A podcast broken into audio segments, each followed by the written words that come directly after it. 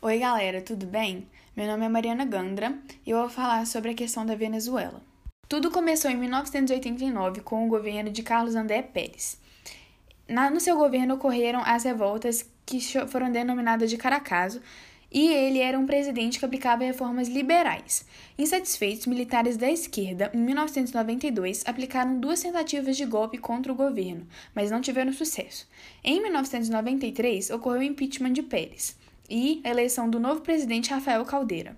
Em 98, Hugo Chávez foi eleito para presidente, e com ele veio o termo chavismo, que era a adoração ao seu governo e a ele, que era estatizante e centralizante, como um socialismo. Ele se inspirava muito em Simão Bolívar. Em 99, um referendo definiu que o parlamento seria transformado em unicameral, gerando uma Assembleia Nacional única. Em 2000, Chaves foi reeleito e interviu muito na economia, principalmente no petróleo. Em 2002, Chaves foi deposto pela oposição à força, mas colocado no poder de novo pelas tropas governistas três dias depois. As pessoas foram desempregadas da PDVSA, estatal de petróleo venezuelana. Em 2005, a oposição se tirou das eleições legislativas porque a justiça eleitoral estava tomada pelo chavismo, apresentando muita sujeira. Em 2006 e em 2012, Chaves foi reeleito e em 2012 mesmo morreu de câncer. O vice Nicolás Maduro assumiu o poder e em 2013 foi eleito com 51% dos votos. Em 2015, a oposição finalmente tomou a maioria da Assembleia Nacional com as eleições legislativas e tentou depor Maduro com referendo, porém a Justiça Eleitoral não permitiu pela alegação de assinaturas fraudadas. Com o governo de Maduro, a economia entrou em uma crise violenta. A inflação subiu muito e a mortalidade infantil também.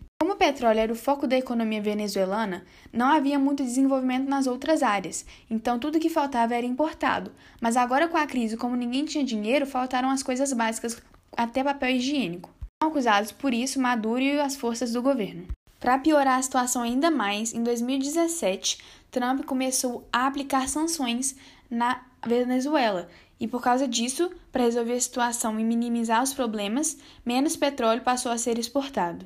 Em 2018, Maduro foi reeleito e contou com o apoio dos militares. Porém, ele não foi completamente reconhecido internacionalmente. A oposição, nessa situação, agiu. O presidente da Assembleia Nacional, Juan Guaidó, em 2019, se autodeclarou presidente interino, visto que a transição do poder não estava bem definida. Mais recentemente, considerando o atrito que a Venezuela tem com os Estados Unidos, a Venezuela fechou suas fronteiras com Colômbia, Brasil e Aruba. Até hoje, a situação da Venezuela é complicada e instável. A crise continua atrapalhando o progresso da nação e não se sabe como será no futuro.